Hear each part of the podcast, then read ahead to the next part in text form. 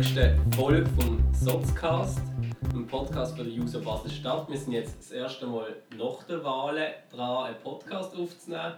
Und es geht diesmal um die Abstimmungen, und zwar um die Abstimmungen vom 7. März 2021. Und zwar zur, zur Vorlage ähm, zum Freihandelsabkommen mit Indonesien. Und dabei habe ich ähm, eine sehr spannende Gästin zu dem Thema. Und das ist die User Schweiz-Präsidentin Ronja Janssen. Merci vielmals, bist du gekommen. Mega cool. Ähm, du darfst dich gerade gerne vorstellen, wer du bist, wie alt du bist und ähm, was dir so am meisten Spaß macht in der Politik. An der Politik. Ja, hallo zusammen. Ähm, ich bin Ronja. Es freut mich sehr, dass ich heute hier sein und ein bisschen über das Freihandelsabkommen mit Indonesien erzählen Ich bin ähm, 25 Jahre alt ähm, und komme aus dem Baselbiet. Man hört es wahrscheinlich. Ähm, eben, und bin jetzt seit einer Zeit eben hauptberuflich sozusagen Präsidentin von der JUSO.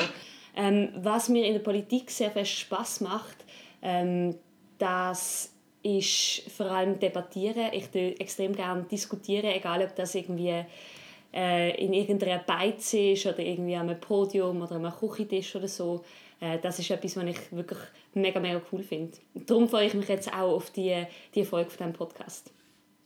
Kommen wir gerade zum, zur Sache, zum Thema und zwar vielleicht für die, die jetzt nicht so bewandert sind in der Politik, für eine kurzes, ähm, kurze Auffrischung. Was ist eigentlich ein Freihandelsabkommen? Ein Freihandelsabkommen das ist eigentlich ein Vertrag, wo mehrere Länder miteinander abschließen und es geht darum, wie der Name schon sagt, eigentlich ähm, den Handel zu regeln. Also Regeln aufstellen, unter welchen Bedingungen man, man Güter kann austauschen kann. Ähm, ein Beispiel dafür sind ähm, Zoll, Zoll zum Beispiel, ähm, also ähm, Zollsätze.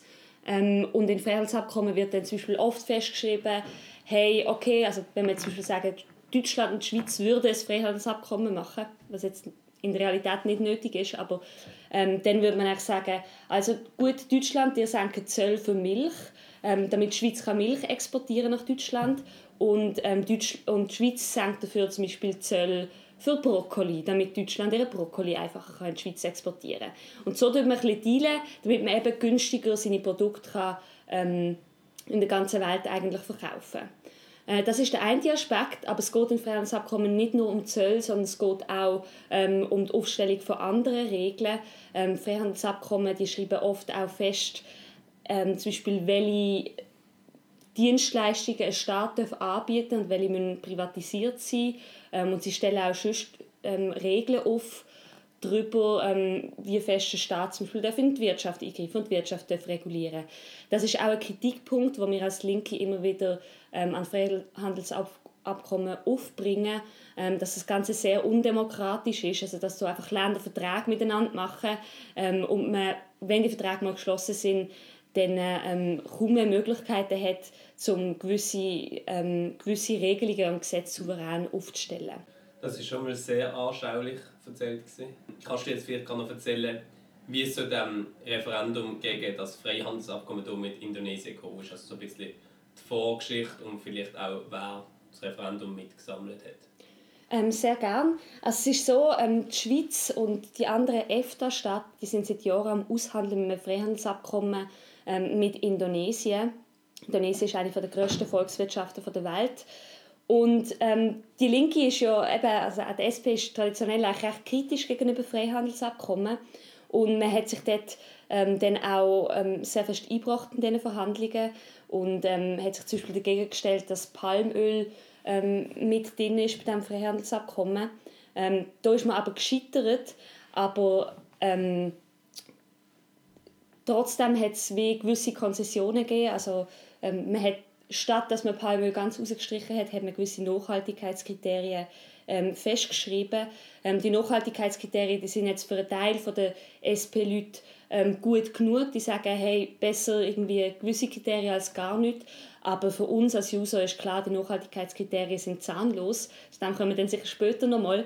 Und ja. darum ähm, haben wir uns dann angeschlossen, der Bauernorganisation Unitaire, ähm, die das Referendum lanciert hat. Und inzwischen sind noch ganz viele andere Organisationen auch dazugekommen. Ähm, die Grünen sind auch gegen das Freihandelsabkommen, die jungen Grünen sind dagegen, die EVP ist dagegen und auch zahlreiche NGOs ähm, haben sich schon gegen das Freihandelsabkommen ausgesprochen. Ja, danke schön. Du hast es schon jetzt ein bisschen angesprochen. Ähm, um was genau geht es jetzt noch? Also, um was geht es in diesem Freihandelsabkommen? Ja, ähm, das ist ein bisschen schwierig, das ganz kurz zusammenzufassen, um was es genau geht in diesem Abkommen.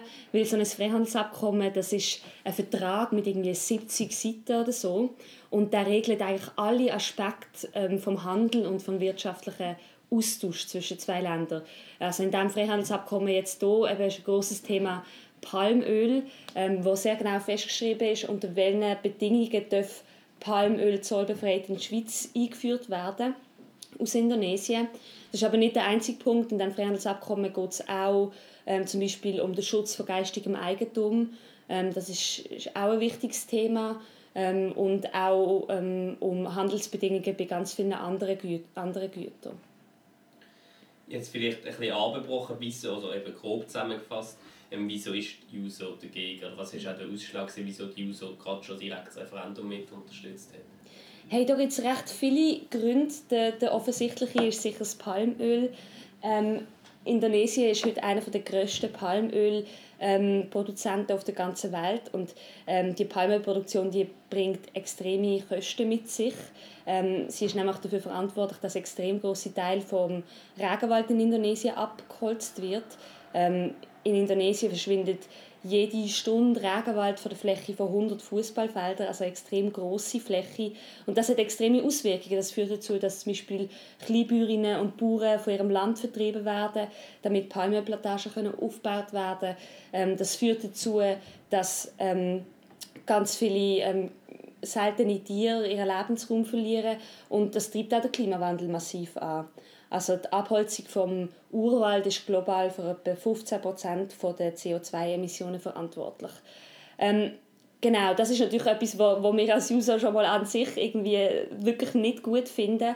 Ähm, dann eben, das habe ich vorhin schon angetönt, hat man aber probiert, die Linke ein bisschen zu besänftigen und zu sagen, gut, ähm, wir sehen euch das Problem mit dem Palmöl, ähm, wir stellen Nachhaltigkeitskriterien aufstellen und das ist eigentlich ein Fortschritt, dass man überhaupt mal Nachhaltigkeitskriterien aufstellt. Aber aus unserer Sicht gehen die einfach viel zu wenig weit. Ähm, das Friedensabkommen das richtet sich nach den RSPO-Kriterien. Und die Kriterien die sind international immer wieder massiv ähm, in der Kritik. Man muss sich die RSPO so vorstellen, es ist wie ein Label für nachhaltiges Palmöl, aber in der Organisation sind eigentlich fast nur profitorientierte Unternehmen und Palmölkonzerne. Ähm, etwa 7% der Organisationen, die dort dabei sind, verfolgen ähm, Nachhaltigkeits- und soziale Ziele. Ähm, und die Palmölkonzerne die kontrollieren sich in der RSPO eigentlich selber. Das ist natürlich ein rechter Witz, oder? weil die ja vor allem auf Profit aus sind. Und ähm, darum führt es dazu, dass eben Kontrollmechanismen eigentlich fast nicht greifen. Ähm, also wenn Verstöße aufdeckt werden, dann meistens nicht von der RSPO selber, sondern äh, von NGOs wie zum Beispiel Greenpeace. Und selbst wenn mal ein Verstoß auffliegt, dann passiert meistens fast nichts. Also es gibt ein Beispiel von einem malaiischen Palmölkonzern, wo die RSPO-Kriterien massiv gebrochen hat.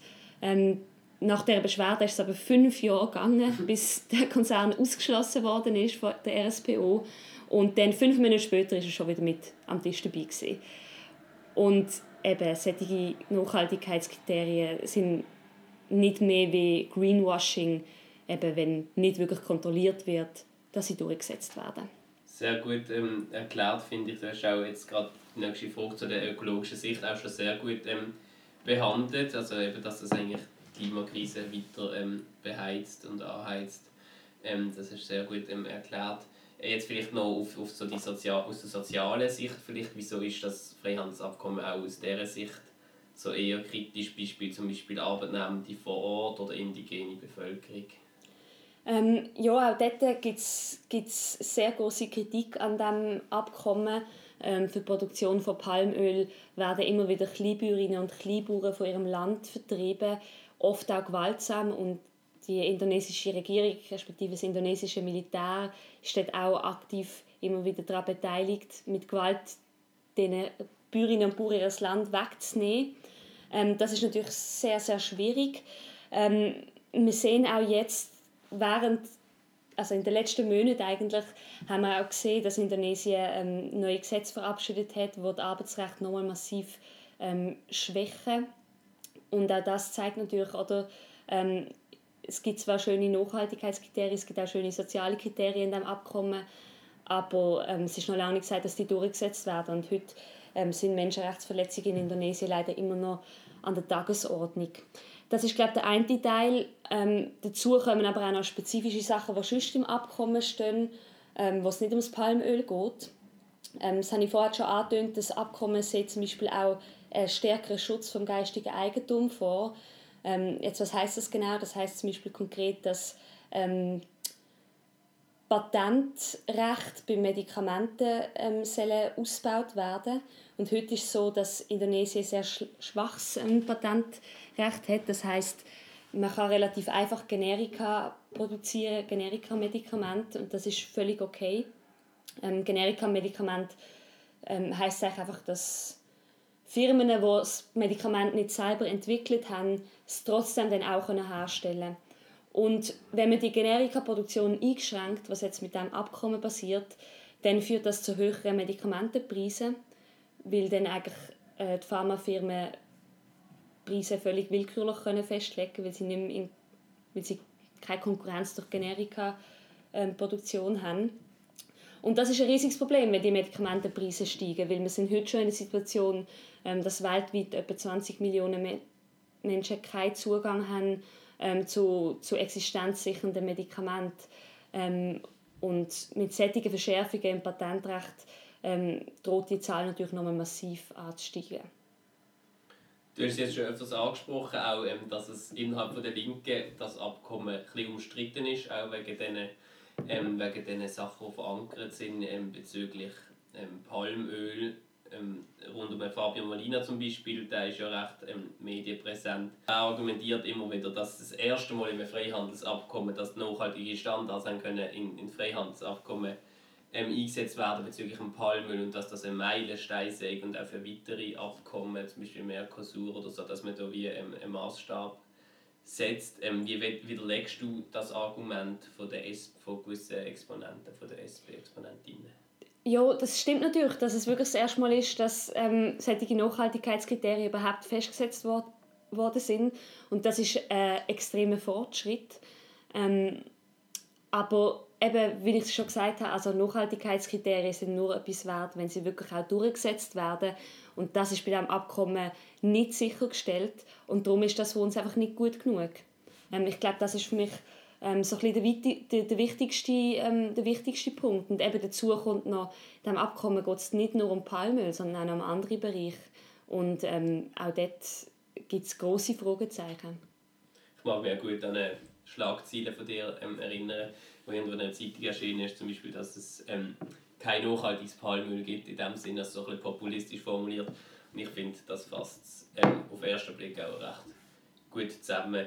Jetzt sind wir schon am Ende von dieser Aufnahme und ich hoffe, du hast, bist, hast auf die wichtigsten Punkte eingehen und dass auch unsere ZuhörerInnen ähm, sich haben können überzeugen lassen von diesen Argumenten und dass ihr dann auch Nein stimmt am 7. März. Ähm, das würde uns sehr freuen, weil die User Schweiz sowie auch die User Basel-Stadt hat Nein-Parole gefasst. Das würde uns sehr freuen. Dankeschön in dem Fall noch fürs Zuhören. Dankeschön, Ronja. Ja, merci vielmals für die Einladung. Dankeschön. Ähm, und bis auf die nächste Folge. Tschüss zusammen.